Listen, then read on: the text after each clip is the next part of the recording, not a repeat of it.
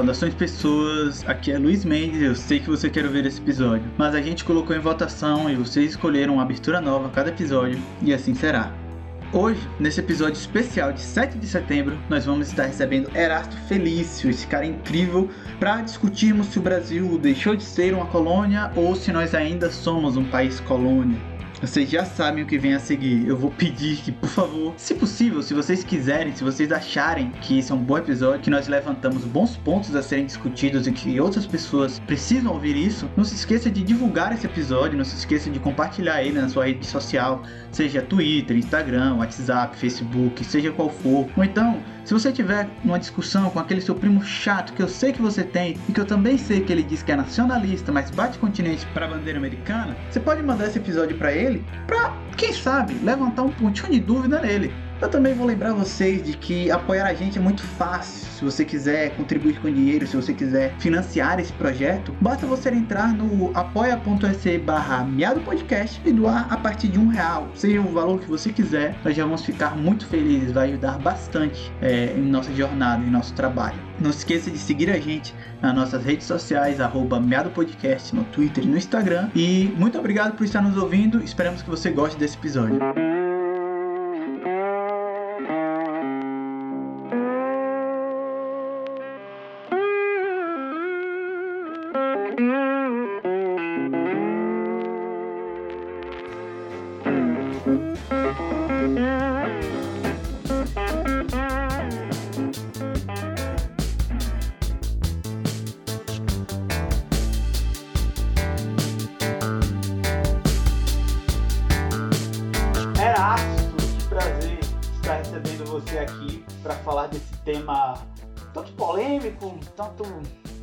Não tão discutido quanto deveria, mas para quem não te conhece ainda, acho que seria legal você se apresentar para a galera te conhecer.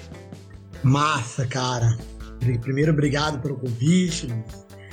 Estou é, muito feliz mesmo de estar conversando com você. Vai ser uma, uma oportunidade boa de afinar a, a vitrola, né? E refletir junto sobre sobre essas questões mesmo que envolvem o Brasil né, e nosso povo. Pô, eu sou Erasto Felício, é, a galera no Twitter conhece como Eras, né? É, Eras oh, Feliz. No Twitter eu lhe conheço como Bizuí da Bahia. É, porque é o nome que eu deixei lá, né? Mas que é um apelido, cara, assim, de meu avô, tá, tá bem velhinho e tal. Quando eu era muito pequeno, é, eu era, eu, o cabelo era loiro, né? Cabelo loirinho e tal encaracolado, parecia um anjinho e tal. E, mas o cabelo crespo, né, velho? Eles, família de sertanejo é, esbranquiçado, né? Tipo, criou essa ideia aí de que era um bisuí, né? Que era um, um bichinho, cabelo encaracolado é, loiro, né? E aí criou essa coisa do bisuí. Isso é muito interessante, porque quando eu era pequeno, o meu cabelo era liso, bem liso, bem, bem fino, aquele cabelo de. Tipo cabelo de cuia. Tanto que meu pai me chamava de Juruna que era um deputado federal, eu acho, que era indígena, que ele dizia que eu tinha cabelo de índio. E, e aí, foi chegando a adolescência, começou a encaracolar. É, aqui o meu, o meu é crespão, né? Cabelo crespo, crespo, fui muito zoado, assim. Uma sociedade muito racista que eu cresci. Então, tipo, sofri muito, tinha que raspar toda hora o cabelo. Depois que eu fui pra faculdade, eu falei, foda-se, agora eu vou deixar o cabelo grande pra caramba e tal. Mas é isso, eu sou é, graduado em História, mestre em História Social, né, lá pela UF, o mestrado, a graduação pela UESC, no sul da Bahia. E sou. É, essas coisas não são muito relevantes no, no meu processo formativo, né? É, eu acho que eu sou mais. É, o que é mais importante é o processo de militância, de luta, de engajamento. Né? Eu sou da divisão de comunicação da Teia dos Povos, que é uma articulação de organizações, territórios, povos, é, que é mais forte na Bahia e no Maranhão. No Maranhão tem os, é, é a teia dos povos tradicionais do Maranhão e aqui tem a teia dos povos apenas, na Bahia, e que congrega desde assentamentos do MST, a pescadores do MPP, a assentamentos do SETA, é, quilombistas da periferia de Salvador, como Reage será morto, Reage será morta, sem teto do MSTB, e aí vai. Então, Pataxós, Pataxó Paiaiás, Pirambás. Então, assim, nós é uma miscelânea de gente que luta por terra e território. Estou é, na divisão de comunicação, sou responsável por tentar passar as informações, as reflexões dos mais velhos para esse meio virtual. E antes disso, eu traduzia. Durante muito tempo, eu traduzi textos, publicando livros assim, traduzi o SLN, textos do zapatismo e da Internacional Situacionista Francesa, né? A galera lá da França que era os rebeldes de maio de 68. Então, tinha uma sempre tinha uma militância muito mais vinculada a não ficar fazendo o movimento em si no, é, ali na, na academia. Na e sempre, da ideia. É, mas também sempre muito com os movimentos, né? Nunca acreditei muito na luta da, da, da, universidade. Sempre achei meio, meio, meio fraca, assim, o bagulho. E é isso, assim. Mais do que isso, eu sou educador mesmo, gosto de dar, de entrar em sala de aula, conversar com os guri, cantar, tocar pandeiro com eles, fazer bom meu boa, essas coisas, né? E olha, eu queria, através de você, parabenizar todo o pessoal do T dos Povos, porque desde que eu conheci, eu estou acompanhando. E, tipo, quem não conhece, procure, conheça, porque é um trabalho incrível que a gente não vê muito sendo repercutido ou muitos outros movimentos desse tipo. Então, eu acho que é algo que a gente tem que acompanhar mais de perto, porque são questões urgentes. É, Sim. 2020 está mostrando isso, porque a gente em breve vai passar fome, muito provavelmente. Só que não é por falta de produção, é por falta de distribuição. E esse trabalho de direito à terra, direito da produção do, desses povos não urbanos é algo que urge ser discutido, acabar com esse mito do Brasil industrial. Nós não somos os Estados Unidos da América Latina, apesar mais ou menos. Mas nós não temos o, o ritmo industrial que eles têm. Então acho que a gente tem que voltar a discutir as questões pertinentes ao nosso povo, ao nosso território. Sim. E cada vez mais pensando que é, nós, nós tivemos uma espécie de ilusão urbana, moderna, muito forte no, no meados do século XX, né? E, sobretudo, depois da ditadura, com a ditadura militar é, incentivada, né? Nós acabamos de, muito dissociando uma espécie de ideia de que é, a cidade, a indústria, os serviços, é, seria uma espécie de redenção do nosso povo. Né, largaríamos a enxada. Estávamos deixando para trás aquele passado agrário de latifúndios. Isso. E na verdade eles convenceram a gente para fazer isso. Na medida que a gente foi saindo das terras, o latifúndio foi tomando essas terras, né, o latifúndio branco, sulista sobretudo, no caso da gente que está no Cerrado, por exemplo, né, no que é, infelizmente os governos petistas criaram como Matopiba, Maranhão, Tocantins, Piauí, Bahia, que é o Cerrado, né, mano? Um grande Cerrado, Cerrado que estava preservado ainda. É, no Cerrado e agora na Caatinga, eles estão começando num processo de, de, de, violência de tomada de terras. Provando, por, tipo, por A mais B, que eles mandaram nós acreditar na cidade, mas eles mesmos eles estão certeza que o futuro deles é na terra, tá ligado? Assim, e são, são os mesmos de sempre, são os brancos, ricos, quase em geral do sudeste e do sul do país, entendeu? É um processo colonial ainda, né? Há uma corrida pelas terras, há uma corrida pela mineração. O pessoal de Sergipe vai sofrer esse impacto também, porque o norte da Bahia tem um fluxo gigantesco de mineração que começou com garimpos ilegais e agora são grandes empresas mesmo que estão chegando. E é uma corrida por tomada de território. E agora colocaram, recentemente colocaram aqui na costa uma termoelétrica para produzir energia para esses polos industriais da região. É, e tem um processo violento que está acontecendo com os quilombolas, que vão até a região de Feira de Santana, porque eles estão fazendo uma linha de transmissão, né? É, de Sergipe até as, as estações aqui da Bahia. E é engraçado que a linha de, de, de transmissão, ela parece que ela só vai em terra tradicional. Ela evita os latifúndios, entendeu? Porque aonde ela está passando, é, você não pode produzir uma série de coisas, as pessoas não podem morar dentro, é, na, na, região, porque tem interferência mesmo tal. Então eles estão, acho que é 50 metros de raio, é 100, não lembro bem, das fazendas, eles vão tomando, então assim, os territórios né, dos povos. Então isso é muito, muito claro de que há um processo ainda muito violento e claramente essa modernidade entra com um processo de é, violência contra os povos, para que o latifúndio, que é aquela semifeudalidade que os caras discutiam no, no século XX, coisa atrasada, né? possa ir, tipo, tomando terra, tomando terra, tomando terra, tomando terra, sacou? Tipo, e a gente espremido, morando nas casas de pombo nas grandes cidades, né? Tipo, passando por problemas de falta de água nas grandes cidades, né? Enfim, é toda essa coisa que a gente já sabe, né?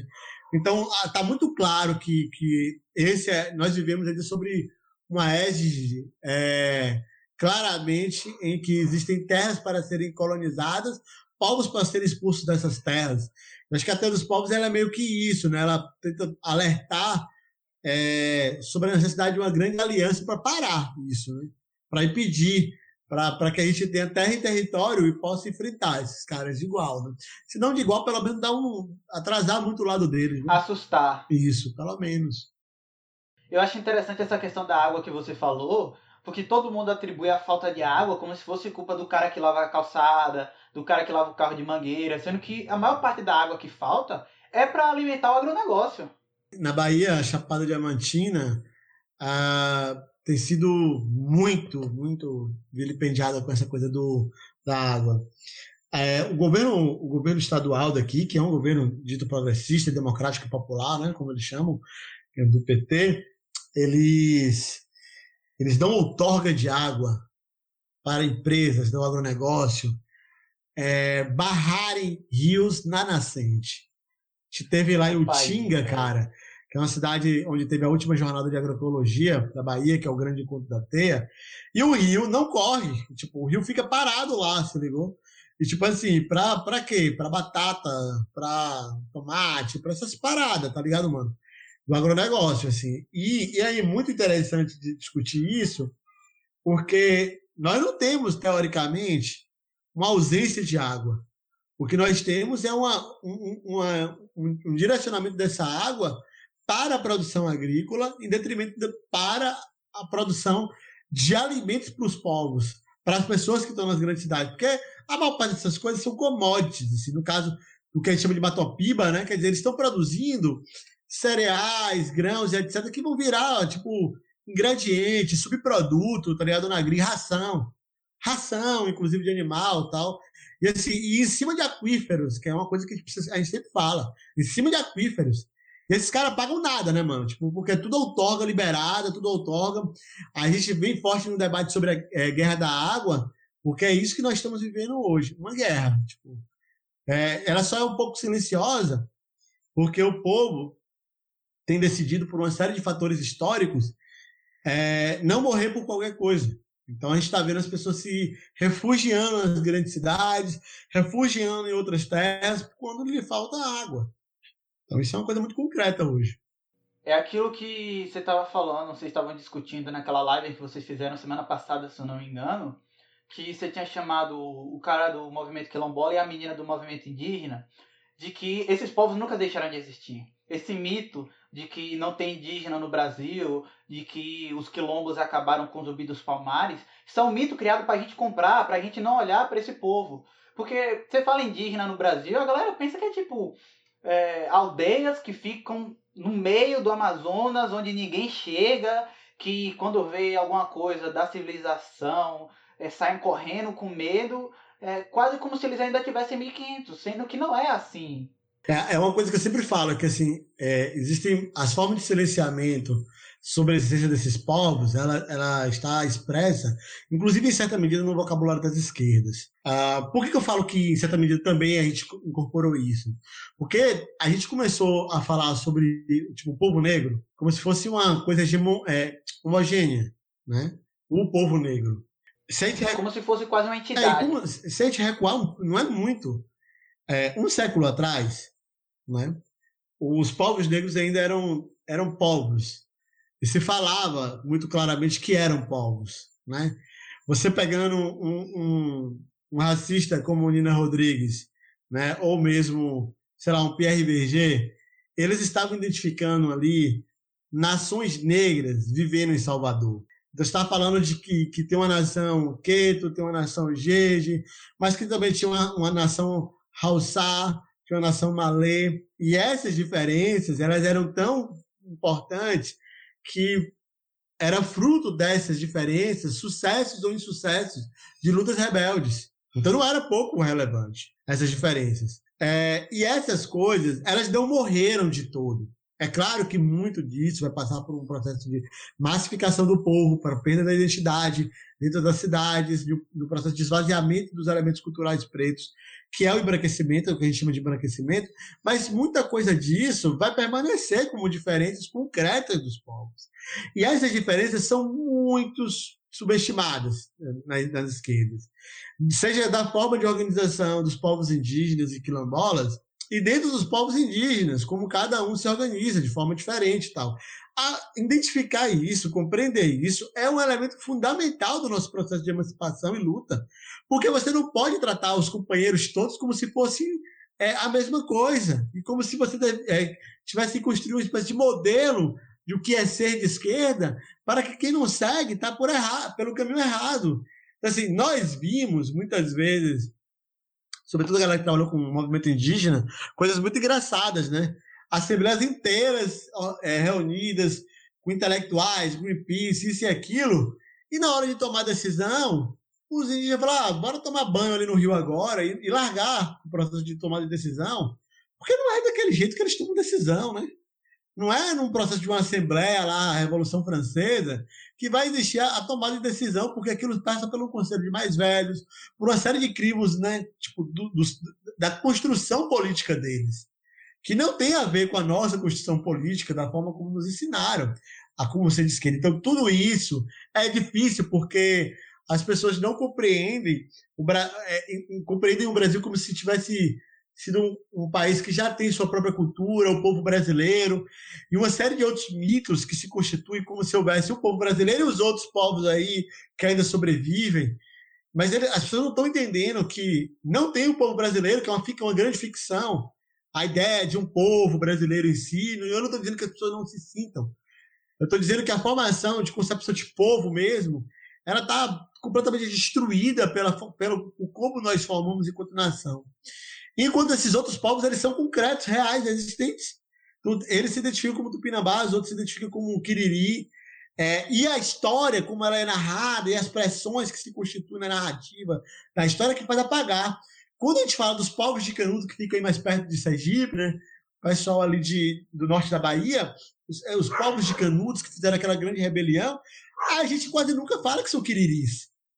E a gente tem que falar com todas as letras. Olha, são os quiriris se reuniram. A gente quase nunca fala que tinha povos indígenas. Sim. A gente quase não fala isso. Porque é, a impressão que dá, que, que se passa na escola, é que Canudos foi um bocado de sertanejo de trabalhador rural que estava descontente com a situação econômica, com, com as pressões dos coron, com a pressão dos coronéis, viu Antônio Conselheiro passando e começou a seguir o cara.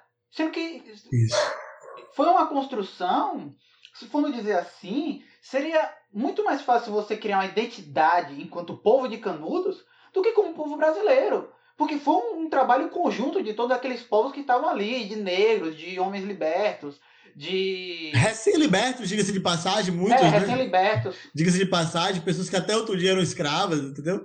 Mas assim, quando a gente fala assim, ó, são quiriris, cara, de quiriris de Mirandela. No, tipo, é, eles saíram, migraram em grande quantidade ao ponto que o, que o, o extermínio de Canudos só os quadros queriam perder seu idioma. Porque morreu tantos e tantos mais velhos que eles ficaram algumas gerações sem pajé, entendeu? Tipo assim, o peso foi, foi tão grave. E quando eles tentaram voltar para Mirandela, o latifúndio tinha tomado suas terras ancestrais.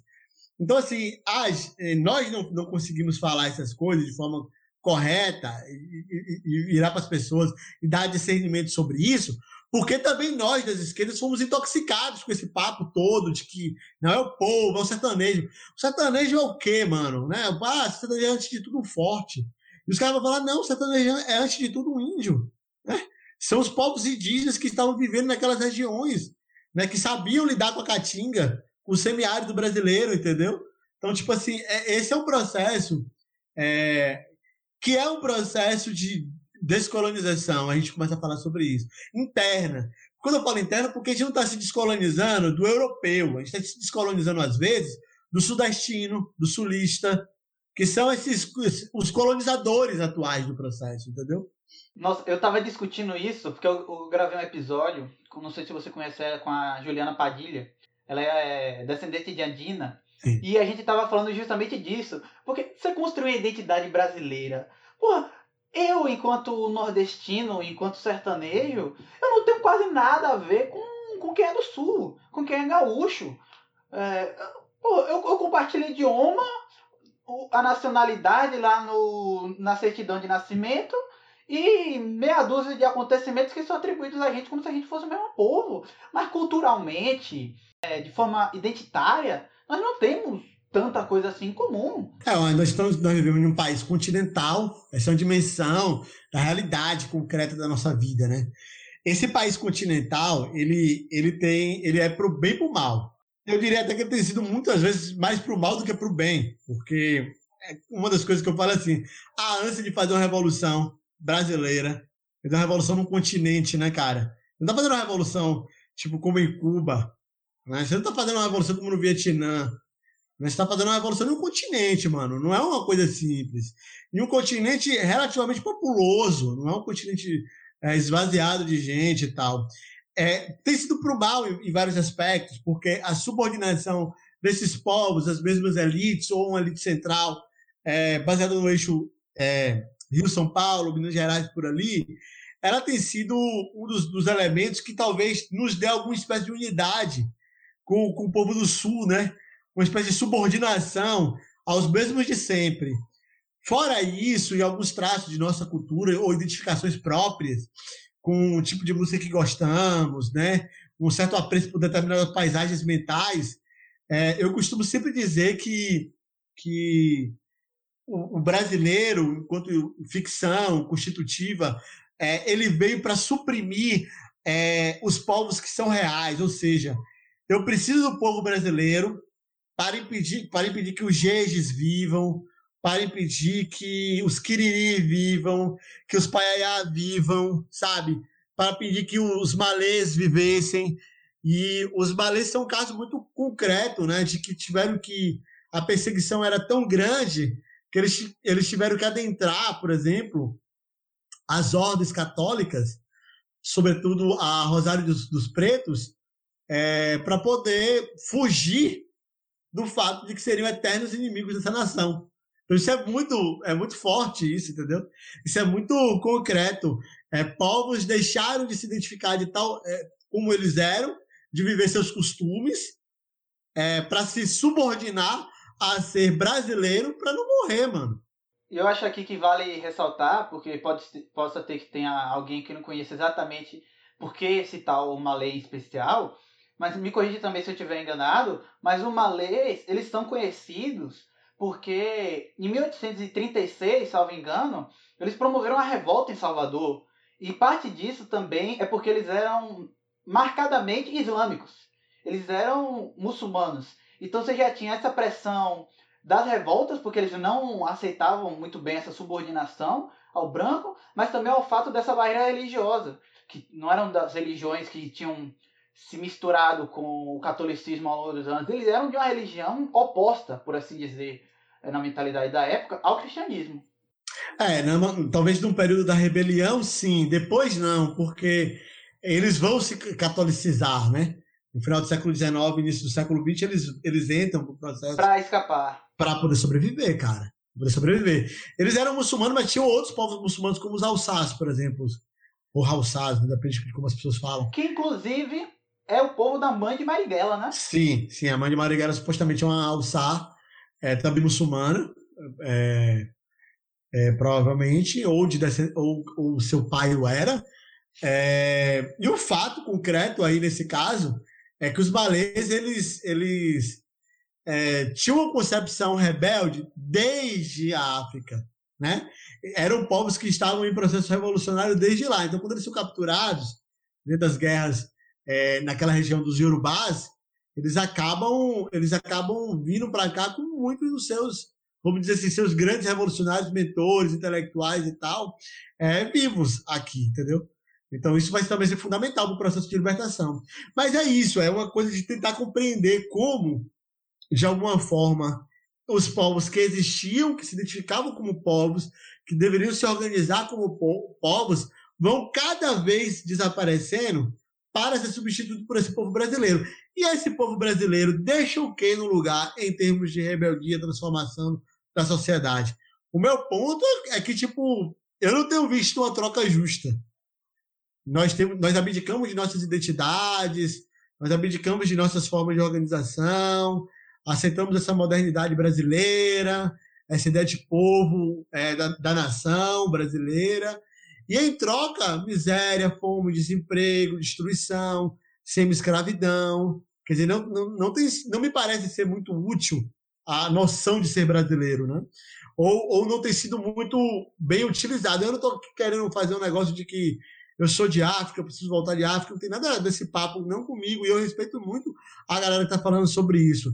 O que eu estou chamando a atenção é que se a gente não perceber isso, é, da mesma forma que os malês desapareceram um século mais ou menos, né, em 1920 já poucas pessoas se identificavam como malês de fato, é, daqui a um tempo, talvez, né, é, Paiaiás, Cariri Chocós e outros vão, tá, vão ter desaparecido.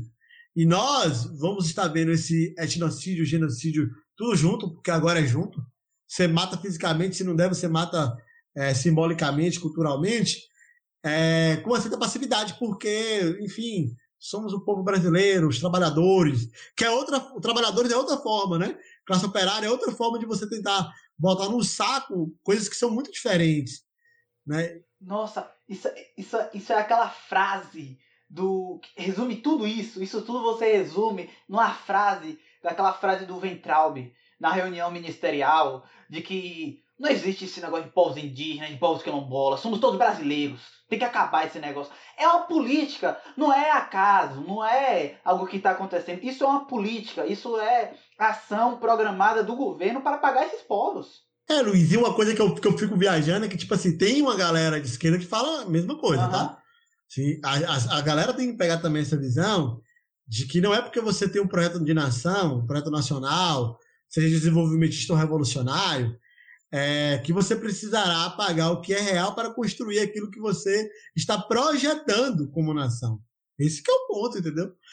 E assim, é muito. É, é, entrar nessa tem sido erro de várias formas.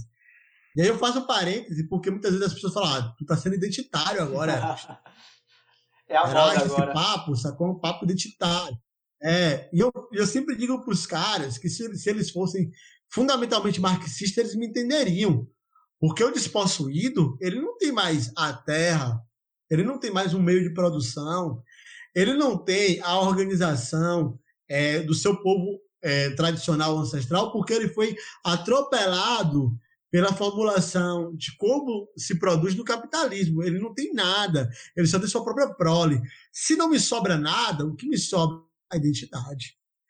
É esse tipo de coisa que as pessoas não entendem quando elas ficam falando identitário. Meu amigo, se eu tivesse um pedaço de terra para estar tá, tá me defendendo, se eu tivesse uma fábrica falida que eu ocupei e agora eu estou aqui defendendo ela, você podia falar o que você quisesse, mas ficou o corpo. A forma como as pessoas me veem no mundo. E é com essa forma que as pessoas veem no mundo que eu vou começar a tentar me emancipar primeiro do julgo, da subordinação, de como eu vou ser visto e como eu vou ser dominado psicologicamente, culturalmente, simbolicamente, para depois ir para os elementos materiais. E, e, também, assim, não tem uma ordem necessária. Eu gostaria, inclusive, que a terra viesse primeiro, que a gente conquistasse primeiro terra, porque eu acho que quando você constrói, consegue terra, você consegue comida, moradia, vestimento, você consegue a zona toda. Mas a... Então, não adianta você ter a fábrica sem você ter a matéria-prima. Não, não, adianta, na verdade, é, eu, eu, até falo sobre isso, toda vez que os caras falam muito para de desenvolvimento, é que assim, ó, tu vai alcançar o Estado para conseguir convencer a, a, as maiorias ao seu projeto de desenvolvimento, tu vai conseguir convencer a burguesia, porque tem uma parte deles que acha que aí tem uma, uma burguesia que dá para negociar, uma burguesia que ela é fundamentalmente racista. Se tem uma coisa que eu posso falar com clareza, assim, ó, Tá, o PCB pode ter errado na sua interpretação de aliança com a burguesia para derrotar os ruralistas, né? as oligarquias semifeudais, eles podem ter errado na, na análise. Mas se tem uma coisa que me faz pensar que eles erraram na análise, é porque eles estavam olhando com olhos de quem não entendia fundamentalmente o racismo brasileiro. Tipo assim, por que, que a burguesia faz todo sentido para a burguesia dar um golpe nos latifúndios. Do ponto de vista da formulação do que é uma nação moderna, capitalista, eu concordo com os caras do PCB. A burguesia deveria se aliar aos trabalhadores, derrotar os, os latifundiários, né, como eram as formulações deles, formar uma, sociedade capitalista e depois nós quebrava o pau um com o outro. Mas por que, isso não acontece? Porque a burguesia brasileira é fundamentalmente racista. E ela não vai se aliar com o preto. Ela não vai se aliar com o índio. Entendeu? Enquanto a porra do latifúndio semi-feudal, ele é branco, tá ligado, mano? Ele é os, é os primos dos caras, é os amigos dos caras, é os caras que participam dos jogos. É, então, justamente, eu ainda tenho essa impressão que você tem outro fator aí, porque a burguesia brasileira, ela historicamente vem do latifúndio. É o cara que parou de, de investir no café e começou a investir na indústria aqui. E hoje, eles estão aliados, porra. Porque é, a matéria-prima que vem do, do latifúndio vai alimentar a indústria eles não são, eles não se veem como inimigos, eles se veem como aliados. Eles ficam com a terra, eles ficam produzindo com a terra e você e a gente fica aqui desenvolvendo, é, explorando o trabalhador e recebendo a matéria. Tem uma coisa interessante que você tocou. É, eu moro numa cidade que, que recebeu o título de Imperial Cidade, né? Que é um título do, do, do Império para, enfim, tentar estimular o desenvolvimento é, industrial. É, chamada Imperial Cidade de Valença na época, porque tinha uma, uma fábrica de tecidos muito moderna para a época, porque utilizava eclusas de água para poder é, gerar energia. É, e é interessante porque a fábrica de 1844 ela foi fundada com capital escravo, escravista. Literalmente, um trafic, é, dois traficantes de escravos, no mínimo, um terceiro é suposto, é, dois traficantes de escravos, né, sócios, ali no final do processo de escravização, então a gente já sabe que o tráfico já é proibido, ele só está acontecendo ilegalmente. Eles sabem que uma hora eles vão ter que parar de qualquer jeito, de verdade. E eles começam a repassar o, o capital, o recurso, né, da, da, da empresa mercantil de venda de africanos para a construção de uma indústria moderna, né, de maquinário super sofisticado. Então, assim, é, essa aliança dos caras é uma aliança que está na gênese deles. E, assim, a gente precisa ter clareza sobre isso, que os sobrenomes não enganam. O sobrenome deles não enganam. É, o mesmo, é a mesma gente, entendeu? Você encontra uma malã, tipo, na Rede Globo, encontra uma malã é, na política, encontra uma malã, tipo, é, CEO de uma executiva, acionista de uma grande empresa. Às, às vezes a gente fica titubeando com essas questões. Às vezes a gente fica meio que fingindo que tem outra questão, mas é premente. E assim, é, nós não estamos, quando fazemos uma crítica dura a essa questão de identificação de povo brasileiro e tal, contra nenhum horizonte. É, da unificação de unificação, muito pelo contrário, nós achamos que essas diferenças elas são, elas são o caminho de solidificação de uma grande aliança preta, indígena e popular. O que não pode é fazer essa unificação à base de apagar toda a identidade do, dos povos diferentes e criar essa única identidade do povo brasileiro ente único. É isso, porque você falou que vai soltar aí no dia 7, né? Por aí, o podcast, a gente sempre fala, 7 significa nada para Bahia. Bahia é 2 de julho. Né? Nós temos esse bagulho aqui. É, nós expulsou os portugueses daqui, né? E nós, como é que era, né? Tropa e povo. Tinha os militares, tinha, mas tinha o povo lutando. E que povo é esse? São fundamentalmente indígenas e pretos que expulsaram os caras. Quando você vai ver assim, quem é que a. Por que, que venceu? Por que, que conseguiu. São, são são lições de vida. Nós, nós conseguimos, a primeira coisa que a gente sempre fala é que a gente conseguiu sufocar o grande capital porque a gente deteve as terras. Esse é o primeiro aspecto. Então, não levar alimentos para Salvador, deixar Salvador passar fome, se ligou ao primeiro aspecto. Então, a ideia de que o, o campo ele é muito importante no processo revolucionário. E o segundo elemento é a ideia de tropa e povo, quer dizer, tinha os militares? Tinha, né, dessa recém-fundada nação brasileira. Mas o povo foi fundamental. E claro, é, não estou falando com orgulho, porque isso é uma grande traição. É uma história de traição, onde os, os, os povos indígenas, né? é, os tupinambás que lutaram, é, os povos que estavam ao, ao, redor da Baía de Todos os Santos, sejam eles quilombolas, ne negros é, que estavam acenzalados, ou seja, escravizados e que foram liberados para a luta, todos esses povos que lutaram, eles foram traídos, tipo, uns mais, outros menos, assim, poucos menos, na verdade. Poucos de fato conseguiram ali algum tipo de consideração para conseguir livre. Mas a experiência nos explicou coisas muito fundamentais nesse processo. Que assim, é a aliança entre os povos que tem poder suficiente para poder afastar o colonizador. Isso para a gente está claro, entendeu? Ah, nós, é, nós vemos isso se repetir no século XIX muitas vezes. Balaiada, é, cabanagem, tudo isso é preto, o indígena e o povão contra o latifúndio. Tudo isso é unidade, é construção, é construção das alianças. E nós é, estamos falando, portanto, que é, descolonizar é, é uma coisa concreta, porque colono né, e colonização não tem a ver apenas com os aspectos identitários, mas fundamentalmente com o território. Ninguém fica querendo colonizar, essa parada que vai colonizar mentes. Acontece, mas isso, é, é, isso aí é a cereja do bolo do, do, imperialismo. O que eles vivem mesmo, do que eles vivem mesmo, assim, para ser é, concreto, é de colonização de territórios, é de extração de riquezas, de valores, né, da terra e do trabalho das pessoas.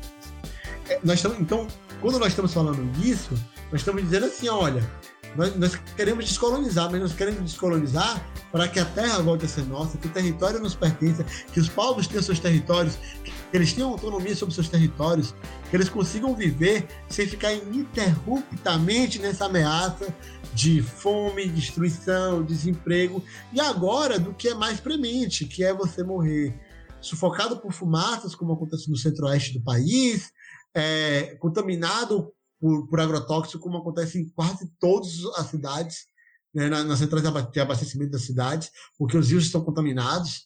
Né? Então, ou, ou mesmo de tipo, não é nem de fome, né, cara? É de não conseguir nutrir-se corretamente. Tudo isso é, respinga, tudo isso resvala no, no debate territorial. Não tem como é, a cidade beber água pura, sem agrotóxico, se só o povo do campo lutar no campo. Se o povo da cidade não for para lutar no, no campo, para enfrentar o latifúndio, não tem condição de vencer. E o latifúndio é nosso inimigo mais longevo. Nós estamos lutando contra o latifúndio desde a batalha dos tupiniquins e tupinambás em Ilhéus, né? É, com Mediçá, né? no primeiro século da colonização. Nós estamos lutando contra o latifúndio em Palmares, nós estamos lutando com o latifúndio por todo esse processo aí, e nós estamos lutando com o latifúndio aqui no século XX, para pensar, por exemplo, que essa unidade dos povos para construção de alimentos, etc., fez um bombardeamento da, da, Força Aérea, da Força Aérea Brasileira, do Exército Brasileiro, em 1937, no Crato, no Ceará, Caldeirão de Santa Cruz do Deserto.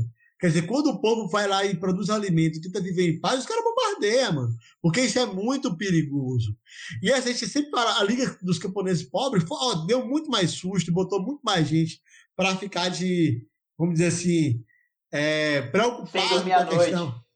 É isso, deixou muita gente aí das, das elites sem dormir à noite do que muitos grupos revolucionários. Do que a tentativa de revolução de 36. Por exemplo, por exemplo, é, tipo, tenentismo, todas essas. E eu diria até mais, eu diria o seguinte, que comparativamente falando, mesmo as resistências à ditadura militar, elas são menos é, preocupantes do ponto de vista do regime do que todas essas que tomam terra. Tanto porque os latifundiários são mais zoadentos para defender suas coisas e, portanto, pressionam mais o Estado para atacar, é, como pelo fato de que o que, que vai fazer o povo se juntar a uma luta? As condições objetivas dele sobreviver. E terra é uma das condições objetivas dele sobreviver. Está claro, entendeu? Assim. E, e, e, e eu falo sempre isso porque eu acho que nós sofremos muitos processos imperialistas e coloniais. Muitos. Mas nos últimos tempos, nós estamos sofrendo um muito pesado, muitíssimo pesado.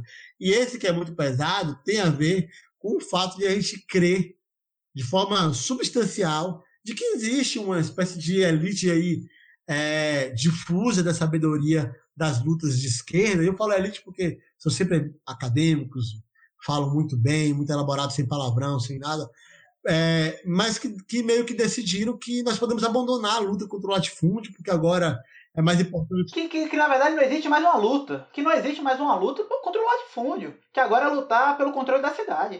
E é uma. É, sobretudo a galera que pensa isso de forma eleitoral, é uma loucura, né? Uhum. Porque nós apanhamos, perdemos. Quando eu falo nós, não quer dizer que eu seja do PT, nem que tu seja do PT, mas assim. Porque a gente estava contra o Bolsonaro. Não, e quando o PT é derrotado e expulso do, do, do poder, não estavam expulsando apenas o partido, estavam é, expulsando as esquerdas, no geral e no, no seu plural, de acessar o Estado. Você vê que as elites colocaram um limite para a atuação do PT quando o PT era muito conservador para os padrões de esquerda, muito reacionário para os padrões de esquerda. Então você imagina o que seria, por exemplo, uma eleição de bolos, por exemplo. Eu sempre falo assim, ó, nem seria eleição, e se o fosse, né, nem seria posse. Porque o nível estabelecido para você poder acessar o poder no Brasil, ele é tão absurdamente conservador e reacionário que Dilma, no segundo mandato, depois de ter colocado Joaquim Levy, um, um representante do, dos bancos, no comando da principal parte da economia, ela é colocada para fora, cara. ela é expulsa. É só você pensar que Lula, ele só foi se eleger quando ele soube moderar o discurso dele e fazer a coalizão com o PMDB para a galera entender que agora ele não ia ser aquele louco esquerdista que ia acabar com, com, com a riqueza das elites e distribuir tudo para os pobres. Eles só foram deixar Lula se eleger, porque ele foi deixado ser eleito, quando convinha a, aos grupos da elite também.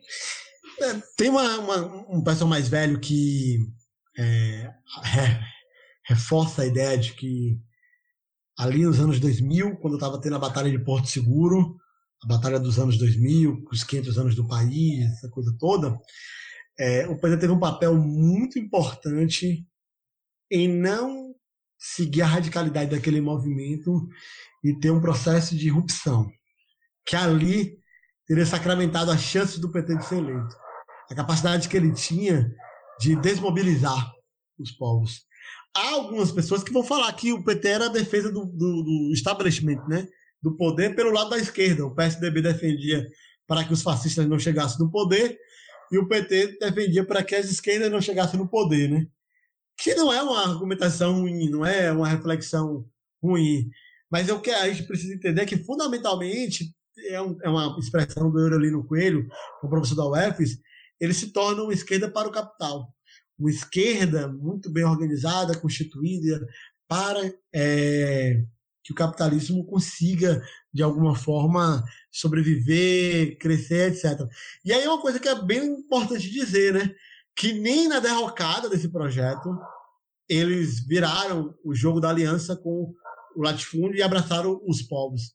Então, tipo, Dilma estava saindo, estava impeachmentada, tinha aqueles últimos dias ali, ela podia ter assinado é, as terras dos Tupinambás, por exemplo, do sul da Bahia, Rio dos Macacos, um território quilombola que, que teve uma campanha gigantesca, né? É, em favor, poderia ter feito uma série de questões ali que só precisava da canetada dela e seriam válidas. Ela não fez nenhuma, porque ela seguia abraçada com o latifúndio, segue em aliança com o latifúndio. E você pode ver isso. Você pode ver isso que esses progressistas, né, esses, é, esses governos progressistas, eleitos democraticamente, sobretudo no Nordeste, eles mantêm uma aliança muito forte com o latifúndio. Flávio Dino, Rui Costa, Rui Costa, o governo daqui da, da Bahia, é um governo é, que, em termos de outorga de água e autorização para fazer pasto em locais de preservação da natureza, desmatamento e tudo, não deixa nada a desejar em Carlos Salles. Assim, tipo, o Salles é tipo um menino, tá ligado? Que não consegue fazer as coisas direito. Aqui na Bahia tudo feito de forma tão sofisticada que ninguém reclama. Mas acontecem os mesmos tipos de barbaridade. Isso é para a gente poder pensar que nós não estamos fazendo uma luta é, que sequer é difusa. Ela tem se tornado difusa porque o capital tem uma capacidade monstruosa na propaganda de fazer com que nossa luta não seja compreendida, não seja que as, que as pessoas achem que existem muitas lutas e que ela deve escolher é, entre centenas de lutas populares para uma a, a, a, que te acomode mais, a que faça você ficar mais em casa, que seja mais fácil para você. Mas é, a luta no, no Brasil, e, e, vamos colocar isso de forma muito clara, a luta histórica no Brasil, as lutas que vêm desde o processo colonial, passando pela formação da nação brasileira e, e o processo de república, elas são quando são populares e são rebeldes no sentido de, de poder, de fazer poder popular, elas são contra o latifúndio. As demais lutas, e eu não estou colocando que não se tem outras lutas nesse processo, tem todas as lutas. Mas o que eu estou falando assim, o que estruturou o poder é, colonial, dominador do Brasil até hoje, inclusive esse governo que nós estamos hoje, são as amarras que ele tem com o latifúndio, com essa aristocracia aí que nos escravizou até outro dia, que agora nos escraviza se a gente deixar, então sempre tem os resgates de escravos de fazenda até hoje, porque se a gente vacilar um pouquinho, eles vão lá e, e, e fazem de novo tal. E, é, e, e não existirá, portanto, governo progressista, não existirá políticas públicas emancipatórias enquanto essa aliança com esse poder permanecer, enquanto o poder, é, o poder central do Brasil fica na mão dessas pessoas, porque elas são fundamentalmente racistas, fundamentalmente machistas. Então, elas alicerçam uma estrutura de Estado que, por mais permissiva que tenha sido durante os governos petistas para uma série de expressões né, progressistas, de direitos humanos e etc., o Estado brasileiro em si não é isso. Então você pode ter governos petistas defensor dos direitos humanos, que não vai falar o tipo de maluquice que Bolsonaro fala, e etc. Mas vai ver como é que o Estado funciona. Vai ver como, por exemplo, a polícia. Vai ver como a polícia funciona, por exemplo, do governo do Estado da Bahia. Entendeu?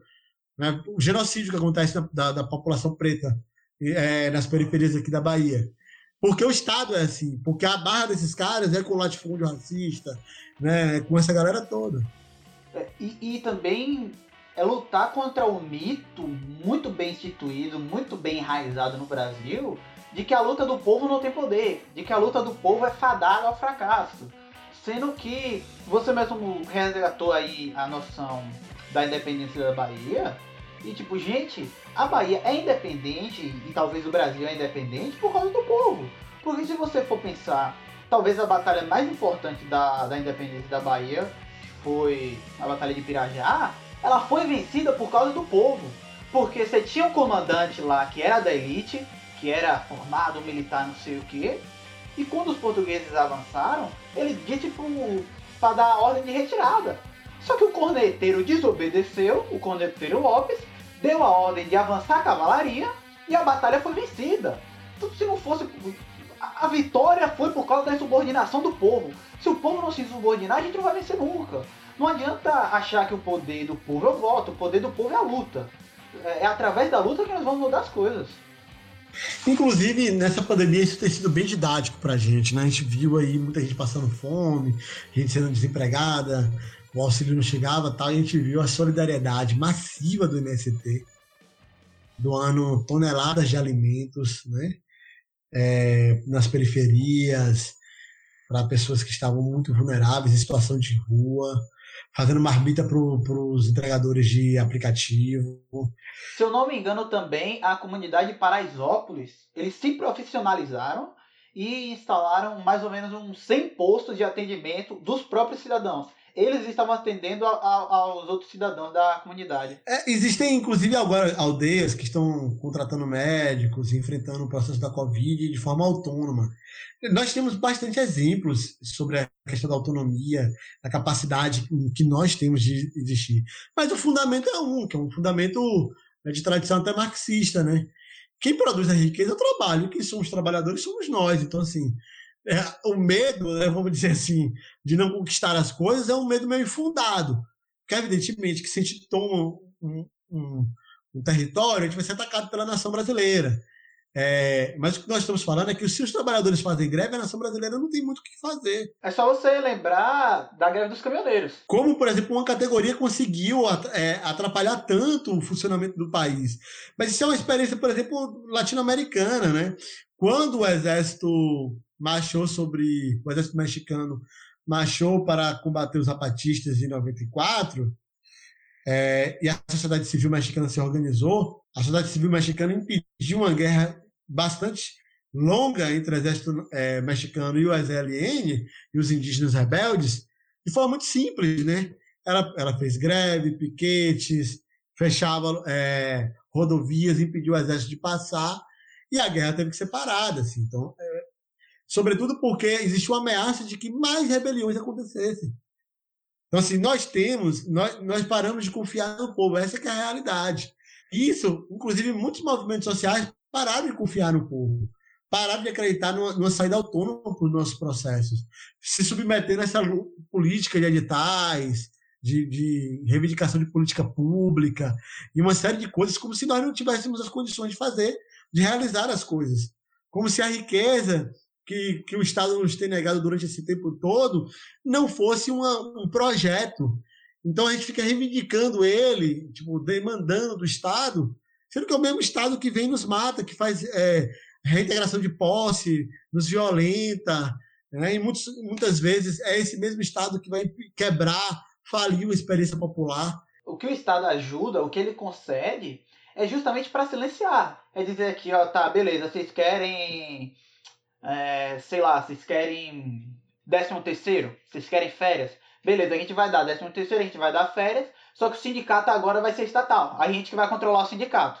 É esse tipo de, de conquista que a gente tem, é uma conquista que vem para desarmar a gente, para que o Estado tenha o um controle. É, uma subordinada a uma série de outros é, de, de outras amarras e dores. Mas eu até acho que tem muita coisa que a gente conquistou de fato, no sentido de que a pressão é tanto que o maluco tem que dar. Que tinha uma expressão que era muito comum quando eu estava fazendo pesquisa em jornais do século, do, de meados do século XX, que eles falavam uma expressão que a gente ainda usa, mas na época era muito comum, você achava muito nos jornais. Dar a mão, dar a mão para que não te tome o braço. Né? Então, assim, você precisa auxiliar o povo né, conceder alguma coisa para que eles não façam rebelião. Tavam... E algumas vezes eu achei em jornais eles falando exatamente isso, o que querem, uma rebelião, né? Como podem ser tão usurentos? Que eram colunistas reclamando com capitalistas, fazendeiros, etc., dizendo, ó, a usura de vocês vai, vai alimentar os comunistas. Falavam isso mesmo abertamente. Então, assim, hoje eu consigo enxergar muito claramente que nós podemos conquistar coisas do Estado. Mas o que o Estado vai conceder tem que ser na guerra, na batalha. No sentido de que, tipo assim, não pode ser no, no, no acordo, não pode ser no escritório ali falando baixo, entendeu? Porque se é assim, ele tira também. Do mesmo jeito que ele coloca assim, ele tira no acordo político, ele vai fazer acordo com o outro. E essas políticas, elas foram políticas também de incremento ao fratricídio, a guerra entre nós. O edital, né, as políticas de edital, por exemplo, é uma, é uma grande galinha gorda é, vestida de, de, de, Eu não sei se todo mundo sabe o que é galinha gorda, mas é uma brincadeira que você pega uma quantidade de caramelos, de balas, etc., joga pra cima e a galera, quem quiser, pule pra pegar, tá ligado? Corre atrás do seu. As pinhatas, que o povo chama. Pinhata. Agora tem esse nome aí que eu vi no, nos desenhos de criança. Mas era isso, galera. Você joga pra cima, o povo sai correndo pra pegar, alguém não pega. Nossa, é verdade. Na minha infância era galinha gorda. Meu Deus, Erato, Erato você me, me, me puxou agora pro, pra minha infância, pra 2005, 2008, que era a galinha gorda que a gente chamava. Esse aí, galinha gorda. Então, tipo, pegava ali e jogava pra cima, mano. E, e, quem não pegou? Quem não pegou, tem solidariedade do camarada que, que pegou, fica sem. E os editais, políticas públicas constituídas nos governos progressistas, com essa coisa de que, ah, é mérito, ele, ele aprovou tal, fazia quem pegou ficar feliz e quem não pegou falar, ah, pegou porque tem peixada, conhece alguém ali dentro da banca do edital e, e causava briga. Ó, na área de cultura, que eu, que eu participei de editais de cultura, quantas vezes eu não vi desavenças, brigas e críticas pesadas por conta disso? Quantas pessoas não, não falavam que, ah, fulano tem uma pessoa lá dentro da, da Secretaria de Cultura tal. E tudo isso gerou uma desunião, uma desarticulação gigantesca. Então, nossos povos precisam compreender que nossa tarefa é uma tarefa de é, enfrentar por todos os meios, por todos os meios, mas não é de qualquer jeito, mas por todos os meios necessários, como diz Malcolm X, sacou? Todas as estruturas que nos tornam inimigos uns dos outros, adversários uns dos outros, e mantém intacto o poder dos mesmos de sempre. Então, existe uma série de armadilhas que foram constituídas para que a gente não se converse, para que a gente não consiga construir essa grande aliança.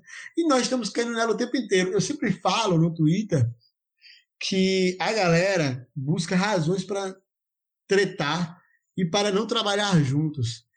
E, e, e recentemente o pessoal ficou muito chateado, não chateado, mas ficou muito é, crítico de uma postura, dessa postura como se fosse uma coisa assim, é, desarrazoada. Você não pode fazer aliança com todo mundo, né? Ah, mas os garveístas, eu, eu sempre falo para os caras né, que assim, o que, o que determina o processo de aliança não são esses componentes de camisa de futebol, as ideologias, mas como vestimentas de futebol, mas a ação real concreta, a luta, a, a, história dessas pessoas e o que elas têm feito hoje. As pessoas às vezes falam de lugar de fala porque não quer falar de história de luta, né? do quanto contribuiu. Aí ficam reivindicando uma espécie de lugar de fala para não, não precisar se comprometer com a ação concreta, com a, com a realidade. Agora, aqui agora vamos para o enfrentamento. Esse é um ensinamento que, que Hamilton Borges, que é da Reage, me fez, que até hoje eu, eu boto na cabeça. Mas por que eu estou falando isso?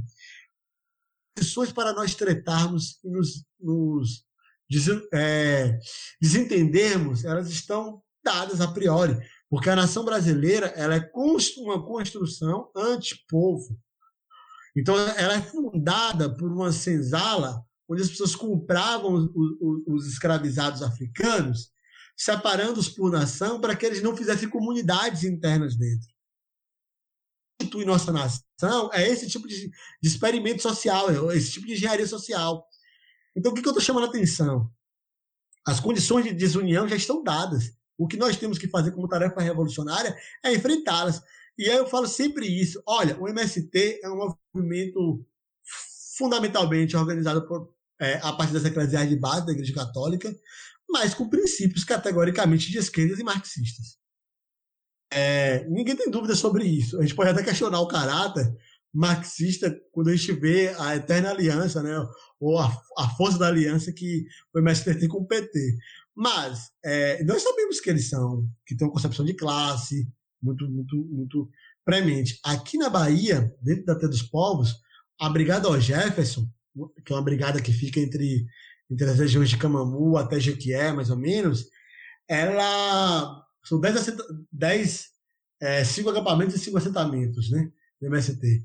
Eles doaram mais de uma tonelada de alimentos para Reage Será Morto, Reage Será Morto, que é uma, que é uma organização panafricanista e que participa da quarta garveísta.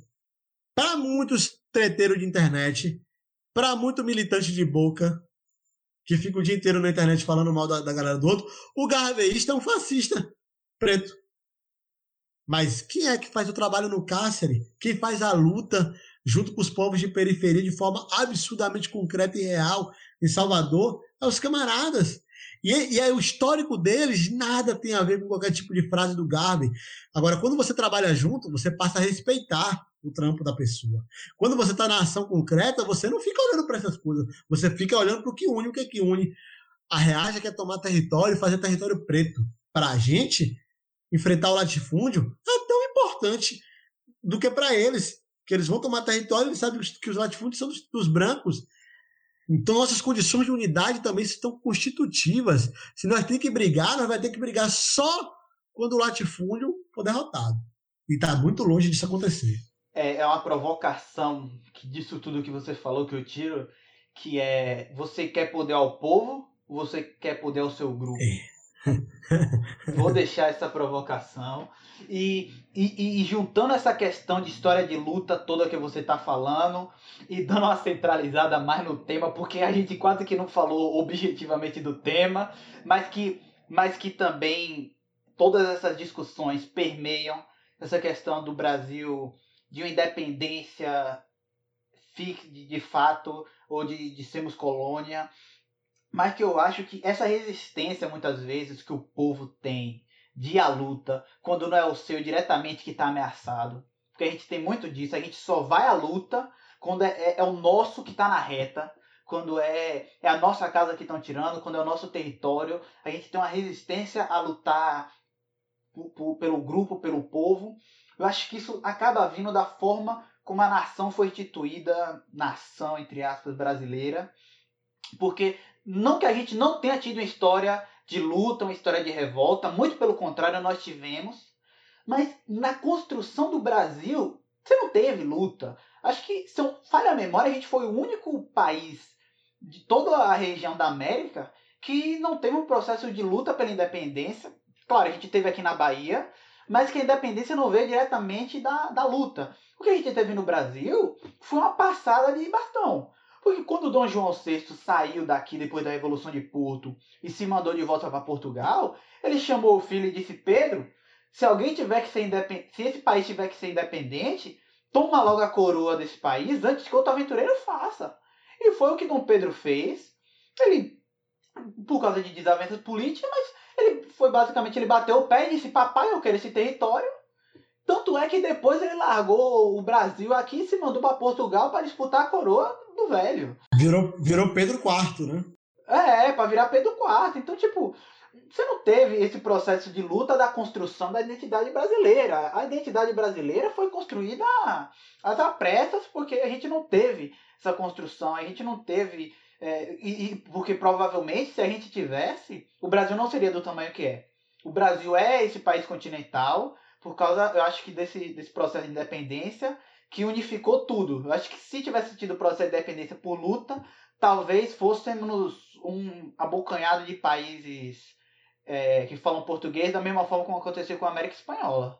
A, a saída monarquista dentro da mesma casa, né? Ela de fato foi, foi uma saída é, dentro do, do, do, próprio projeto é, político do Dom João VI, né? Tratando ele como bobão, mas ele genial, né? Ele consegue manter uma unificação do país o tempo inteiro, é, passa para sua própria para sua prole, né? Quer dizer, para seu filho o, o, o, comando daqui. Eu sempre costumo comentar que é, para quem para quem pagamos a indenização, né? Eu ia falar isso agora, é, que é, é uma sacada, eu acho que foi a maior genialidade dele, mas pode falar. O Pedro I, que vai virar Pedro IV depois, ele paga uma indenização né, para se tornar independente. Mas ele vai virar o Pedro IV de Portugal. Então, quem vai usufruir esse dinheiro? Né? Que, tipo, que tem uma coisa muito interessante que a gente tem que sempre pensar que, assim, não tratar o evento histórico, o fato histórico, como se estivesse ali apenas. Ele, ele, ele estruturou uma extração contínua de recursos, ou seja, uma dívida. O Brasil não tinha aquele recurso suficiente, mas ele envia um montante contraindo uma dívida com Portugal, com essa coisa toda. Mas ele vai virar o suzerano de Portugal. Então, assim, antes de só mandar pro pai, né? Mandou pro pai e tal, mas ele mesmo, tipo, recebeu o dinheiro que ele mandou, tá ligado? Então, tipo, nosso país é um país muito louco nesse aspecto. Não, e tem um negócio ainda mais interessante, porque esse dinheiro, ele foi uma quantia. Claro que teve uma sogra para ficar com Portugal, mas porque quando da, da fuga de Portugal, Portugal já tinha uma dívida com a Inglaterra, Aí quando da fuga de Portugal para o Brasil, por causa da, da invasão napoleônica, ele contrai uma dívida absurda com a Inglaterra, que eles estavam sem saber como é que ia pagar. Tanto que quando o Dom João volta, ele leva praticamente todo o ouro do banco que tinha no Brasil, ele leva para Portugal. Aí quando tem do processo da independência, é que eles ligam a chave, talvez já fosse um projeto também, não sabemos, mas o, o que importa é que toda a dívida que, o, que Portugal tinha com a Inglaterra foi transferida para o Brasil. Então não é que o Brasil estava dando ouro para Portugal, é que o Brasil estava pagando o, o que Portugal devia à Inglaterra. É, essa, é, mas é isso para a gente poder pensar que é, o primeiro aspecto talvez de falar sobre colonização ou sobre independência é isso. Não há uma, uma, uma concepção de independência que se pense politicamente é, quando você ainda vê esse lugar, esse espaço que nós chamamos de Brasil, como um lugar de extração para envio para o exterior. Se é um local de extração para remessa de recursos para o exterior, é uma colônia. O nome é colônia. A França se chama de nação porque ela vai extrair de outros lugares para levar para ela. Não extrair dela para levar para outros lugares. Fórmula, é, a, a Palamachuk, né, a, a professora, ela sempre, ela me reclamou uma vez, não lembro bem, recentemente no, no Twitter, porque eu não fiquei falando o tempo inteiro de nação como uma formulação burguesa, porque é uma obviedade, assim, eu acabei não falando. Aí ela chamou atenção, toda, toda nação é uma forma de extração de riqueza. Eu falei, é, tudo bem, mas é, é uma forma de extração de riqueza do seu povo para a sua burguesia. O Brasil, ele nunca foi isso. Ah, não estou dizendo que não tem acumulação interna, e não estou dizendo que não existe uma burguesia local. Nem existe. Mas para que serve o Estado Nacional Brasileiro? É para extrair daqui e enviar para fora. E isso até hoje. Se a gente acreditasse na teoria dos ciclos econômicos, nós ia dizer que nós estamos no ciclo da soja, tá ligado? Ou, ou no ciclo do gado, tá ligado? Mas assim, sempre é isso, é sempre uma riqueza que vai ser. é verdade. É, não, e é sempre assim, ó. Um cara que ganha dinheiro, mas alguém no exterior ganha muito mais dinheiro. Você tá entendendo? Então, assim, porque, ah, mas o cara da JBS ganha muito dinheiro, é tudo bem, mano, mas o chinês ganha mais dinheiro do que ele. Tá ele, é um, ele não é o dono de verdade. Ele não é o dono desse produto. Ele é um funcionário. Ele é um funcionário do capital estrangeiro. E Mestre Joel sempre fala isso, que os fazendeiros daqui, no Brasil, eles são muito conservadores até do ponto de vista do capitalismo. Eles são muito reacionários ao ponto de compreender capitalismo. Muitos fazendeiros de cacau, no século XX, se transformou em capataz de empresas estrangeiras, porque tiveram suas terras tomadas pelo capital estrangeiro, praticamente por conta de dívidas que foram contraídas.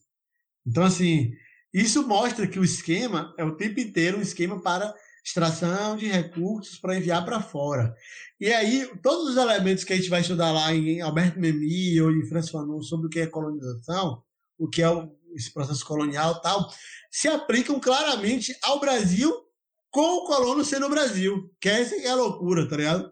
Tipo assim, como a polícia nos trata, por exemplo, você vai ler Fanon, o primeiro capítulo de Condenado da Terra, ele falando de, de como são tratados os colonizados, e você percebe claramente que nós somos os colonizados. Agora, onde estão os colonos? Quer dizer, onde estão os colonizadores aqui? Aí gente vai descobrir que essa é uma tarefa terceirizada. O capital estrangeiro terceirizou essa tarefa para uma burguesia local, cumpre uma tarefazinha de, né, de, de, de viver bem e tal, mas subordinando esse povo, maltratando, humilhando esse povo. Então, sobre esse aspecto que você comenta, assim, é, não existe independência é, porque o projeto nunca foi ser uma nação. Não, eu sempre falo que é chato ficar falando de nação inconclusa, nação inconclusa, que é um termo que os historiadores às vezes utilizam, porque fica parecendo que alguém queria construir essa nação. Nunca queriam. Os textos do, do IHGB, eles são simulacros, pô. É claro que você tem que dizer que você quer criar uma nação. É claro que você precisa é, simular uma identidade nacional. Mas não é isso que você quer de fato. E todo mundo entende o que, que significa isso. Até porque, porra, você tem todo o processo. Você vai dizer que você é rei do lugar. E você vai dizer que você ainda é, é colônia, agora não mais de Portugal, mas agora colônia da Inglaterra. Você não vai dizer, brother. Você tem que construir isso. Só que o ponto é que sempre teve, como você está falando, esse capital estrangeiro que estava dominando. Porque depois de Portugal, veio a Inglaterra, que ficou por conta das questões financeiras financiando, o tráfico foi. tráfico de escravos foi abolido por causa da Inglaterra. É, a questão da escravatura teve a influência da Inglaterra, e depois, isso não parou com, com, a proclamação da República, é só você ver que a gente teve o um golpe em 64 porque os Estados Unidos estavam morrendo de medo de toda Cuba. Porque, brother, se, se, tipo, nem existia essa possibilidade. Mas se, se o Brasil virasse uma Cuba, a América Latina toda estava perdida. E os Estados Unidos não tinham como permitir isso.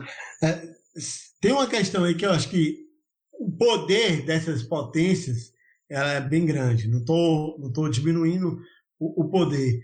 Mas também os eventos internos né, da história do Brasil, eles são muito prementes, muito poderosos também, acabam colocando uma agenda própria. Eu nem acho que, no caso da escravidão, por exemplo, é, o papel da Inglaterra é insignificante, mas ele é um papel, pode observar, secundário, tanto que o Brasil ficou fazendo tráfico ilegal, a maior quantidade de, tráfico em tempo é ilegal, e ficou fazendo nas barbas da Inglaterra.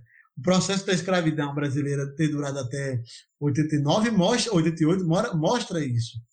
Claramente, é, era possível tolerar para as elites daqui e para a própria Inglaterra, era possível tolerar a escravidão brasileira. Né?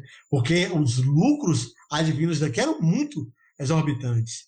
Né? Agora, o que torna ela insustentável é a quantidade excessiva de rebeliões que nós vamos ter no século XIX. É, o século XIX é um século que não tem uma década de paz. É fogo o tempo inteiro. Eu acho que é um milagre a década de 30 não ter rachado o Brasil todo. É isso. Se você observar o século XIX, ele não para de, de, de guerra. E nós iniciamos o século XX também assim. Nós iniciamos o século XX, tipo, no, no mesmo speed. É, em certa medida, nós, nós poderíamos dizer que as reações duras e complicadas desse dessas é, de achar que não tem mais resistência, ela não tem a ver necessariamente com é, nós paramos de lutar nem nada. É que a forma social que o capitalismo vai constituindo dentro desse país, ela não é uma coisa que nós estávamos preparados para interpretar. Exemplo para ficar nítido essa, o que eu estou querendo falar é que tem uma certa noção de que essas elites são burras. Enquanto eu, por exemplo, acho que nós temos, dentro da burrice, que pode ser intelectual, da cabeça de, um, é, de uma elite brasileira, até um fenômeno que eu acho plausível. Existem ali pessoas das elites brasileiras que são burras em termos de cognição. Mas enquanto sujeito histórica, nós estamos diante das mais fantásticas, sábias, né? formas de dominação que nós já vimos no mundo. Você não tem país com uma quantidade de escravizados nessa magnitude, né? que não tenha um, um processo de rebelião, de unidade do, de povos pretos contra os brancos, que ao menos que tomem uma parte do território. Uma parte, pelo menos. Você vê o caso da Colômbia, por exemplo, a, a autonomia né, dos quilombos colombianos é uma coisa impressionante. A, a, a dianteira de luta que esses caras estão é uma coisa que eu fico tipo, como é que a gente não, como é que a gente não debateu isso ainda, cara? Como é que a gente não está aprendendo com os, com os companheiros de lá, sabe? E isso é, é para a gente poder pensar, Luiz, que é, nossas elites elas são muito, elas têm uma engenharia social muito sofisticada muito inteligente. Elas estão muito bem preparadas para responder a gente. Sim, e, é, e, e elas conseguiram massificar, homogeneizar os processos de identificação do povo e sujeitar de tal forma nessa humilhação que são as grandes cidades, o precariado, né? esse proletariado que vive de bico e etc., é, em uma semi-escravização, é, que eles conseguiram sempre é, o ajuste perfeito para que a gente não conseguisse nem se emancipar, nem viver bem, sempre no limiar. Nem uma precarização tão destrutiva ao ponto de uma rebelião, nem também a emancipação via Estado. E, em certo sentido, a gente pode até dizer que uma parte do golpe do PT foi também pelos elementos emancipatórios. É, é, o povo, não, as elites não gostam de crescimento econômico como a gente acha que elas gostariam. Ela, nós estamos vendo agora numa pandemia, num momento destruidor, avassalador de luto, nós estamos vendo surgir bilionários no país. Não, eles estão ganhando, eles tiveram um crescimento exponencial. O, o Itaú, só para ter ideia, o Itaú ele fechou, eu, eu falei isso no outro episódio, mas eu vou falar de novo. Ele fechou em queda de 50% com 3,6 bilhões de, de reais, brother. 3,6 bilhões de reais a gente não consegue mensurar o que é isso, tá ligado? A gente não mensura. É, e, é, e é por isso que eu acho que é muito estranho a gente falar das elites como burras. É muito esquisito isso, entendeu? Eu não consigo muito entender esse processo. E aí, voltando para o debate sobre é, independência, é, hoje capital ele é multifacetado, você não tem necessariamente uma dependência que seja como no século XIX da Inglaterra, em específico. É, hoje não funciona assim. Né? Hoje existem donos de áreas específicas do país, existem capitalistas que estão dominando territórios específicos do país.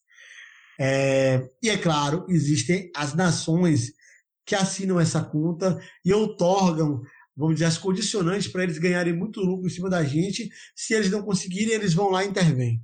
Claro, isso existe. Né? Nós estamos falando de um, de um, de um imperialismo ainda muito poderoso. Então, nações como Estados Unidos, né? Mas, em parte também, muita gente da União Europeia são as pessoas que assinam todas essas barbaridades que, que nos têm acontecido. Essa independência, portanto, ela é uma independência relativa, porque nós estamos falando de uma independência política da gerência do Estado Nacional. Então você tem a liberdade de escolher a gerência do seu Estado Nacional, mas não para onde ele vai, não o rumo que ele vai. Nós aqui não temos o direito de escolher o caminho da esquerda, por exemplo. Eu estou colocando, a gente tem que ser claro quanto a isso. O nacionalismo varguista foi é, impedido né, pela, pela ordem dominante. Nós estamos falando de Vargas, um cara que fechava com o que era de mais nacionário em certos aspectos do mundo, por exemplo, com aspectos fascistas e tal. E os caras fecharam a porta, disseram não, isso aí não, porque é, a dependência do Brasil é necessária para a gente. E Vargas é fundamental nesse debate, porque se você olhar para Vargas, eu chamaria Vargas de uma espécie de, de é, potencial é, líder de independência do Brasil. Porque nós estamos falando aí de uma independência que tem a ver com a soberania. Até ali, você, um país agrário, rural, e importava facão, foice e enxada. o nível, o nível é esse. As pessoas muitas vezes não entendem o que a gente está falando, né? Está falando assim, ó, um instrumento com uma enxada, que é da metalurgia antiga da África, né? Os primórdios da sociedade humana, não era produzido no Brasil, entendeu? Em 1930. A gente tem que falar claro para as pessoas entenderem, né? E, e o sistema de E aí, quando o Vargas faz a siderúrgica nacional, torna possível que você produza sua enxada, seu facão, você não cumpre da Europa, dos Estados Unidos. Para deixar claro assim, você não tinha Tramontina. Isso. Não, e é, e é, muito, e é muito simples, gente. É assim, ó. Você derrete e bota numa chapa. Não, é, eu, é tipo assim, eu, eu, eu, eu fiz eletromecânica, parte do meu curso é, pegava justamente isso, que era é, da parte da mecânica, pegava essa parte da metalurgia um pouquinho. É a coisa mais fácil do mundo, tá ligado? Você me dá um forno, um, um, uma caixa com areia, eu faço enxada para você, e uma lima. Eu faço enxada. Você, você tá em 1930 e um país do tamanho do Brasil não ter como, como fazer uma enxada é uma piada. É negócio É tipo, já tem rádio, já tem rádio e não tem enxada no país. É meio isso, carro, entendeu? tá ligado? é. E aí, para as pessoas entenderem, então assim, Vargas, ele é, ele deu condicionantes de soberania, né, com toda a contradição do seu governo. E isso não foi aceito. E é muito interessante você pensar que quando os caras derrubam Vargas, eles fazem o quê? Vão colocar um militar que é, é Dutra, né? É um militar para dar uma dose, é, uma dose de liberalismo, de entreguismo. Vamos falar a palavra certa, de entreguismo, né? para acabar com essa coisa de soberania aí que tá ficando ruim. Só que não dá certo, porque o povo. O, assim, ó, gente, é, o povo pode não ter muito juízo ao, na hora de votar. Né? Isso, isso aí eu concordo com todo mundo que criticar como o povo brasileiro vota. Mas há discernimento, muitas vezes, desse processo. Quando você vê a verdade, e eu estou falando de verdade, o que é verdade aqui? Para não ficar no negócio que eu estou falando sobre virada linguística aqui, que a verdade é uma narrativa. Fala assim, ó, não tinha enxada, condição de produzir enxada, tem condição de produzir enxada. Ou vamos dizer assim, os elementos básicos de uma soberania de uma nação não estavam dados até o, o primeiro governo Vargas, e ele começa a parecer que vão estar dados a partir de agora.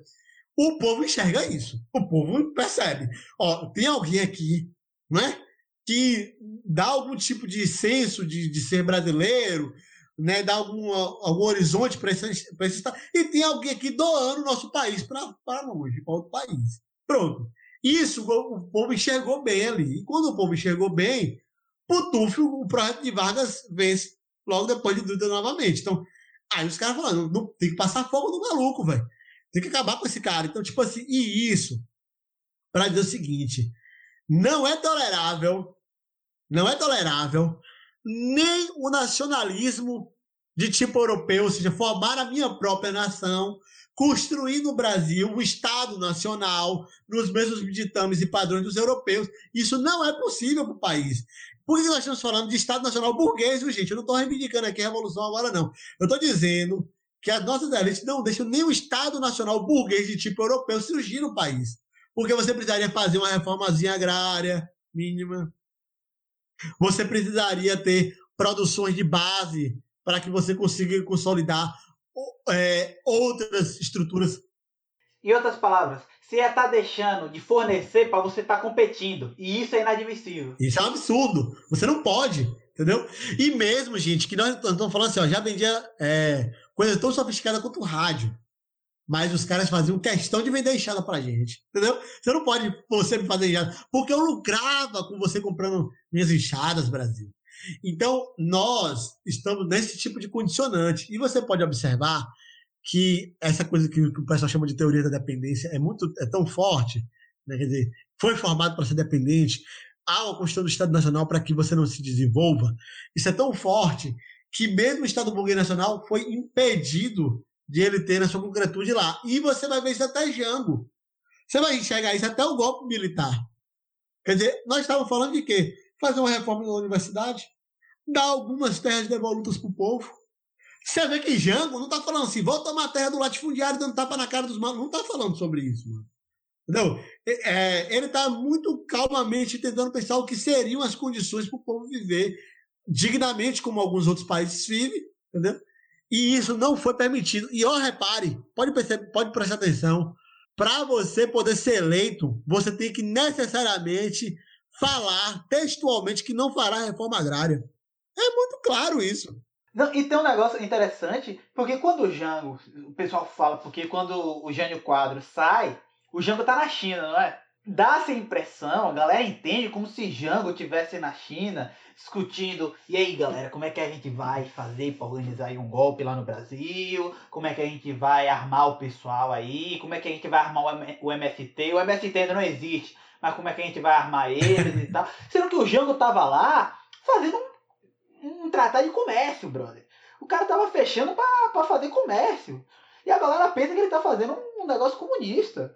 E a gente vê isso hoje no Brasil essa questão da enxada que você estava falando, que a gente extrair o ferro, mandar para o Japão, para o Japão transformar em aço para a gente comprar do Japão. É um, é um é processo assim, besta, básico.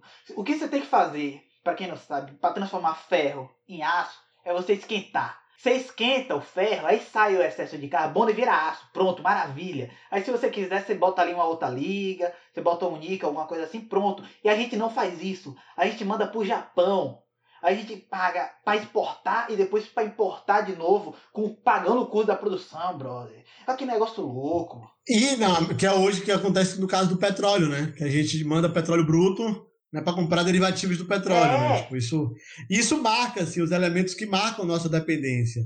Agora, evidentemente que quando nós estamos falando de dependência, eu sempre falo sobre isso.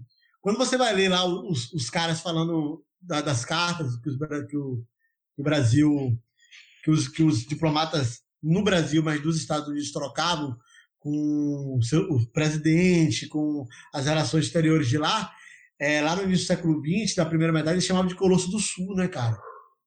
Eles tinham essa interpretação de que se o Brasil se tornasse um país gigante, independente ao sul, eles teriam uma grande, é, uma grande antítese aos Estados Unidos e arrastaria toda a região.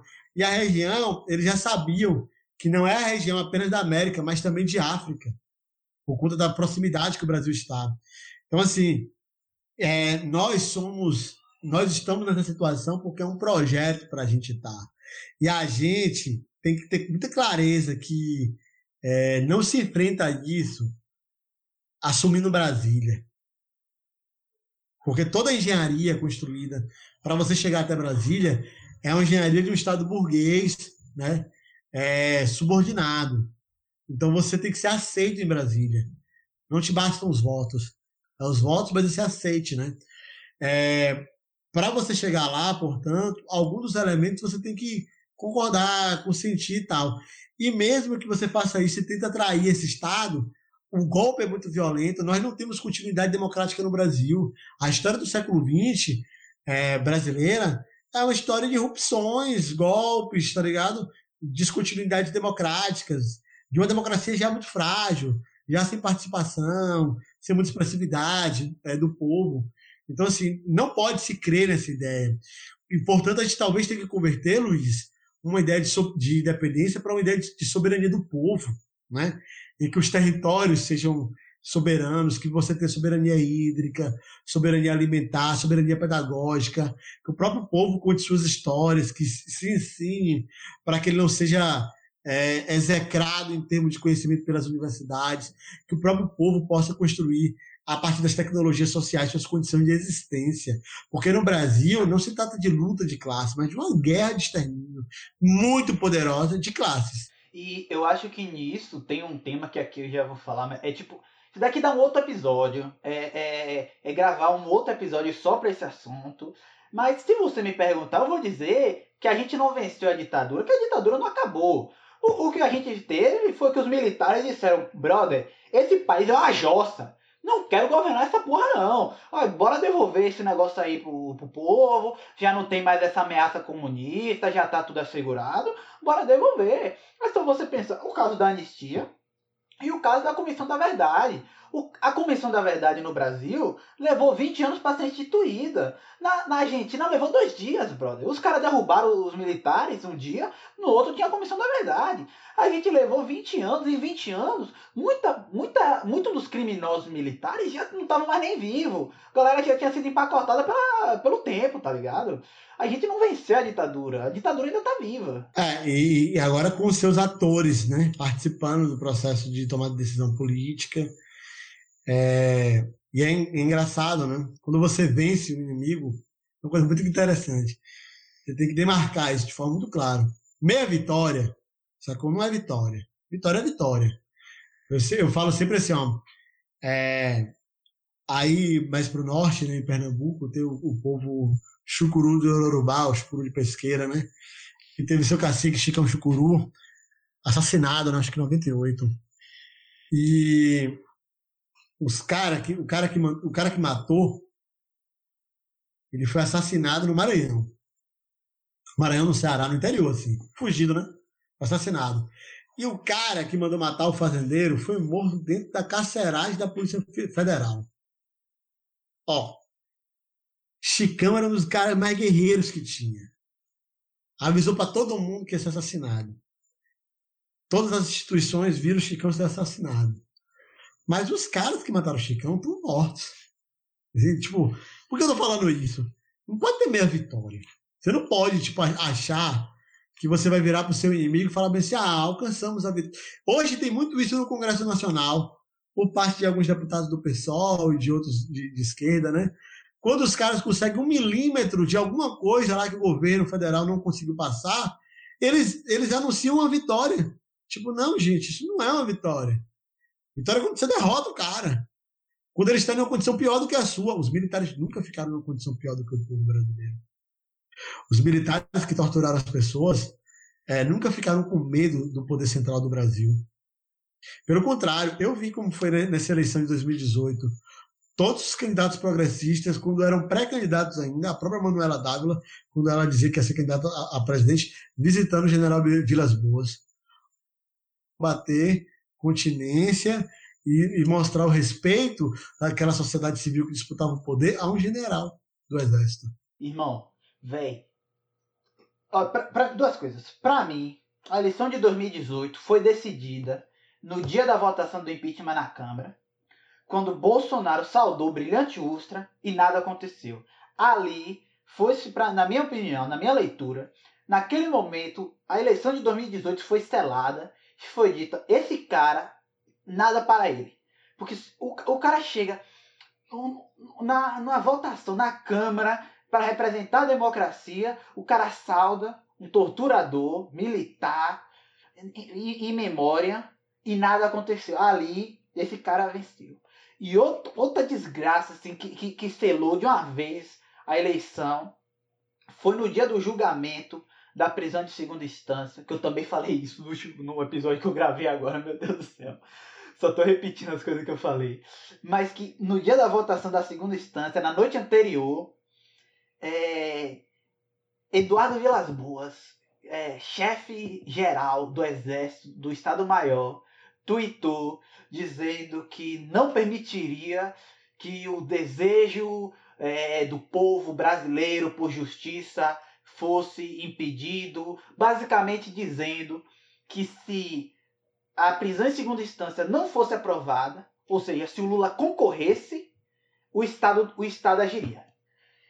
São dois momentos assim que eu acho que é para deixar muito claro que a gente não pode esperar que as instituições parem é, é, o, o inimigo, porque o inimigo são as instituições. As instituições existem para garantir que a gente não se levante, para que a gente não lute por nossos direitos. Eles estão em conluio. O, o que eles vão brigar é se para isso eles vão usar mais força ou mais uma mão amiga. Se eles vão usar mais a cenoura ou mais a vara. A, a, a briga deles é essa. Porque você tem esse ditado, não sei se você já ouviu, mas que quando você está andando a cavalo e a cenoura não basta, você usa a vara. Então eles só estão brigando para saber isso. Que ou você fica passando a mão na cabeça do povo, entre aspas, que nem o PT fazia, ou você fica apertando o povo que nem tá fazendo agora. A briga deles é essa. A briga deles não é empoderar o povo, a briga deles não é dar condições de vida pra gente. A briga deles é manter a gente quietinho, é servir a esse poder exterior. Então não existe vitória na eleição, não existe, como você está falando, vitória no Congresso. A nossa vitória é uma independência de fato construída por nós. Não é esperar que não é acreditar que Dom Pedro fez a nossa independência, ou esperar que, que chegue esse herói, esse salvador, esse mito, como a galera canta, que vai nos proteger da ameaça estrangeira. A gente precisa de Corneteiro Lopes para construir a nossa independência. É isso que a gente precisa para a gente é, se tornar um povo com uma vida digna, de fato. É, eu, eu tenho uma, comigo uma, uma, uma reflexão sobre essa, essa coisa de que não é que nem, nem que eu não anule, eu não anulo o fato de que alguém queira disputar o Estado. Eu sempre falo isso, né? Que ah, você está querendo se candidatar, vai. Tudo bem, ok. Eu acho, não, eu acho, eu acho legal, vai lá. Eu não acho que essa é uma luta central. Eu não colocaria minha energia, né? É, meu engajamento, meu tempo de trabalho, minha reflexão nisto. Porque às vezes as pessoas acham que elas vão fazer muito melhor do que o PT fez. Essa é uma ilusão, por exemplo, que os companheiros do pessoal às vezes têm. Ou às vezes achar que apenas esse caminho pode mudar alguma coisa, que todos esses movimentos de base, eles são quase que descartáveis. O que a gente precisa é, é chegar ao poder através da eleição. Os caras que são de esquerda mesmo e que estão disputando a eleição, ninguém vai querer dizer que o movimento de base não vale. Todos eles vão dizer que é importante. Mas muitas vezes eles, eles falam isso porque sabem do processo histórico, político e revolucionário e foram formados por essa literatura, né? É, marxista, marxiana, enfim. Eles foram formados assim, eles falam, é muito importante, mas temos que ir aqui dispostar. Mas muitas vezes os caras acham que eles vão, se eu chegar lá, não vou fazer que nem o PT. O PT caiu porque vacilou aqui, ali, ali, lá. Tal. Eu não estou dizendo que o PT foi o melhor que, que, que, era possível. É possível fazer melhor do que o PT. Mas o que eu estou dizendo é que, no Brasil, as condicionantes de, de não independência, é, as variáveis para você é, acessar e permanecer no poder, estão umbilicalmente é, ligadas ao que tipo de programa você vai executar. Se é um programa emancipatório, os caras são contra, pô. E, e pronto, e vão sabotar, vão te impedir e tal. É nesse aspecto, entendeu? E assim, eu não acho que a representação de Estado represente, é, dê boas condições de falar sobre a pressão popular. Vamos supor que todo mundo votasse, e votasse com muita expressividade, que no último governo Dilma, sei lá, ela tivesse vencido com, não com tão apertado com a S, mas 70 a, a 30, 75 a 25, sei lá. É, eu não acho que são essas as questões. Afinal de contas, é, no caso de João Goulart, no caso de, de, de Getúlio, né, isso não foi o ponto principal. Não era uma questão sobre soberania popular. Era uma questão sobre força. E aí me espanta que com todo esse século XX, para a gente poder testar nossas hipóteses, nós nunca achamos que força ou território sejam coisas importantes. Eu não estou falando de ir para o pau com, com o Estado brasileiro, porque eu sei o tamanho da força desse Estado e reconheço também a fragilidade das organizações de esquerda para poder fazer isso. Né? Não estamos falando sobre isso. Mas eu estou falando sobre os fundamentos dessa luta emancipatória. Elas estão aonde surge o poder. E o poder, tipo, ele emana do povo, e portanto onde o povo está, nos territórios. É dali que deve surgir o poder. Da mesma forma, o território é meio de produção. Se é riqueza que nos faz viver melhor, com melhores condições, temos que nós mesmos conseguir a riqueza. E não ficar contando que essa riqueza vai surgir de alguma coisa, de algum lugar e tal, ou algum pai dos pobres vai chegar aí para nos conceder acesso a determinada riqueza que nos exploraram, nos tiraram da gente, ele vai devolver uma parte. Eu acho, é, eu, inclusive é, é, isso, né? Eu sou de formação anarquista, mas eu nunca fechei muito com esse bagulho sectário que tem muitas vezes no, nos caras de achar que não tem caminho pela institucionalidade. Eu acho que até tem. E, e, e os caras fizeram muita coisa. E se você for parar para observar, cada, cada deputado aguerrido que nós temos hoje no Congresso segura alguma coisa, retém alguma desgraça que podia ser muito pior, sabe? É... é melhor do que se a gente se ausentasse totalmente da luta no Congresso e deixasse eles aprovarem tudo. É, eu respeito todo esse processo. Mas nós temos que discutir o que nós estamos falando. Se é de um avanço lento e gradual que um dia chegará na emancipação, ou se nós achamos que emancipação é quebrar corrente, é romper as amarras. Se nós achamos que, que emancipação é quebrar as amarras, então tem muita amarra aí da institucionalidade que precisa ser quebrada, né? Acho que é um pouco isso. Sim, com certeza. Porque é, eu faço toda essa crítica, a gente está fazendo toda essa crítica ao sistema eleitoral, ao sistema político, mas também não é dizendo que, a gente tem que se ausentar totalmente, que a gente tem que abrir de mão e dizer, é, por aqui não vai, não vamos ter uma vitória, como a gente estava falando, de colocar ele em desvantagem, então vamos largar de mão e só e brigar e pegar em armas e tal, porque também não vai adiantar.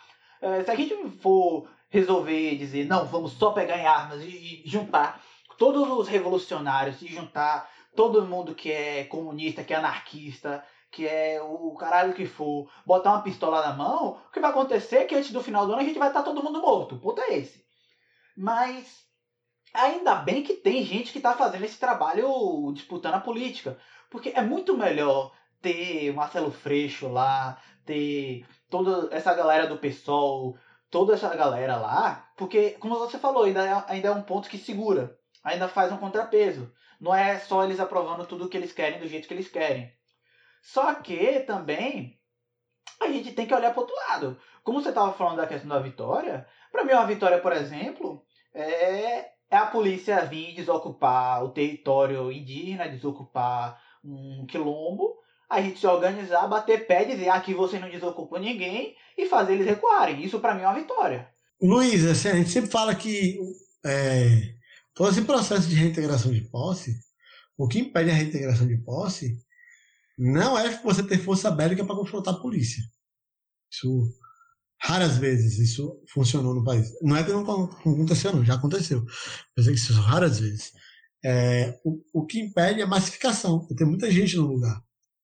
É, é, é ter muita solidariedade popular, aliança, porque se vão desocupar o território indígena, que os quilombolas vão, que os sem terras vão, entendeu? Tipo, e aí você tem tanta gente ali que a polícia ela tá ali para fazer uma intervenção. Ela terá que ir embora. Mas tem tanta gente naquele lugar, né, que para ela é complicado. Ela vai fazer na hora que ela sair os caras vão entrar de volta, porque tem muita gente. Ou como, ou como fala Cacique Nailton Muniz, né, que é uma das lideranças indígenas do sul da Bahia, lá do território dos Pataxó ele fala que eles eram expulsos da polícia de uma fazenda. No mesmo dia eles acampavam na fazenda do lado. Tava nem aí se era produtivo ou se era improdutivo. Tipo, tava no território, meu amigo. Saía, aí tinha que pedir a reintegração de posse daquela, né? Quando pediam da, da fazenda do vizinho, eles voltavam para que eles estavam, ou ia para outra. Não saía do território, meu amigo. Vivia ali, entendeu? Então, quando eu falo em bater pé e ficar, é, é justamente nesse sentido. Não necessariamente de pegar de arma e enfrentar, porque já aconteceu de fato, só que você quer entender como é que funciona essa questão de você pegar em arma e impedir reintegração de posse? Você olha para Canudos. Canudos deu dois, três pau no, na, na polícia militar, né, no exército. Aí os caras disseram, beleza, vamos pegar o. Pega aí a, a melhor arma que tiver. Pega aí a porra toda, o que sobrou aí do que for, e bora dar um pau nesses caras. E aí a gente vê. Quando eu falo de bater pé, é justamente isso, é fazer estratégias para que seja custoso demais de, de, é, reintegrar essa posse. Pra eles entenderem que é, aqui não dá pra tirar, brother. Se a gente tirar, eles vão ficar mudando, ou então é muita gente, como você falou, ou então tem muito apoio popular, vai pegar muito mal. Porque eu acho que um ponto, justamente, que, que, que permitiria, por exemplo, eles reintegrarem a terra que quisesse, é se isso não tivesse visibilidade. É, tipo assim, se eles pudessem sair matando indígena, matando quilombola, ninguém ver, ninguém ficar sabendo, ninguém ligar, eles não estavam nem aí, eles iam fazer isso. Eu tenho essa, eu tenho essa, essa compreensão de que é, nossa história nos dá bastante testemunhos de como lutar, de como se emancipar, e nós temos uma, uma reflexão que deveria estar mais amadurecida nesse aspecto. O problema é que a mim me parece que há uma, uma espécie de hegemonia do pensamento de esquerda brasileiro que resolveu um, ignorar os processos históricos de luta, é, dois, fazer alianças estranhas, que, típicas de uma espécie de transformismo político, em que parece que nós não temos um acúmulo de forças nunca para derrotar esses inimigos. Que é o que nós falávamos há alguns anos, quando falava assim, não, o MST precisa fazer a direção da luta radical no país. Ok, mas tem o maior movimento social do Brasil, do mundo, né? Tem, é, tem mais acúmulo. E você vê que muitas vezes o MST não falava, não, tem que esperar a sociedade brasileira. Esse tempo da maturidade, da luta revolucionária, ele nunca chega. Ele é construído, muitas vezes, por revolucionários, por pessoas que é, falaram, porra nenhuma, vai sair alguma coisa daqui, quebra o pau, vamos ver o que dá. E eu tô falando isso porque, assim, é, uma saída pela institucionalidade com aliança de classe, com conciliação, deu muito errado. É, a gente tem essa experiência. A coisa meio tipo, vamos cair para o meio do mato e ver o que, que dá, deu muito errado. Nós vimos também isso, seja no Araguaia, por exemplo, seja no caso de Lamarca e tantos outros. Né? Então, tipo, não é muito simples, não é exatamente isso. Porque o, é, o povo é fundamental. É, e as coisas mais duradouras que nós construímos, portanto, foram essas coisas com grandes alianças de povos. Canudos, por exemplo, é uma coisa assim, que gente, eu falo isso com bastante orgulho. Foi totalmente destruído ao ponto que tiveram que botar um, um, um riacho por cima, né? Para poder é, ocultar toda aquela verdade avassaladora que era é possível construir uma cidade autônoma é possível você viver bem só você plantando. Tiveram que apagar tudo, né? fazendo um, açude gigantesco no lugar. Mas Palmares também, Palmares durou mais tempo do que a União Soviética. Foi mais duradouro do que a União Soviética. E era uma aliança de povos.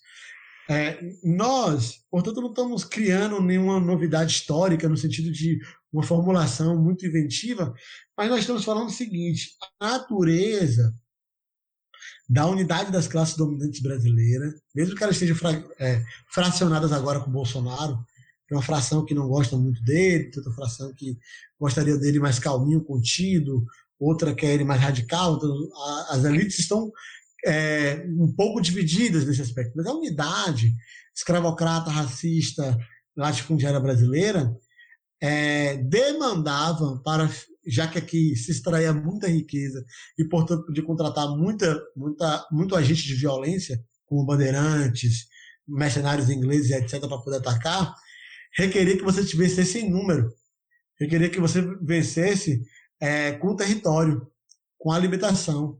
O que condiciona, por exemplo, a ocupação de terra hoje, eu falo isso com muita naturalidade, é o quanto você tem de comida estocada não é muito, tipo, você pode ter até menos pessoas do que deveria, mas não pode ter fome naquele lugar.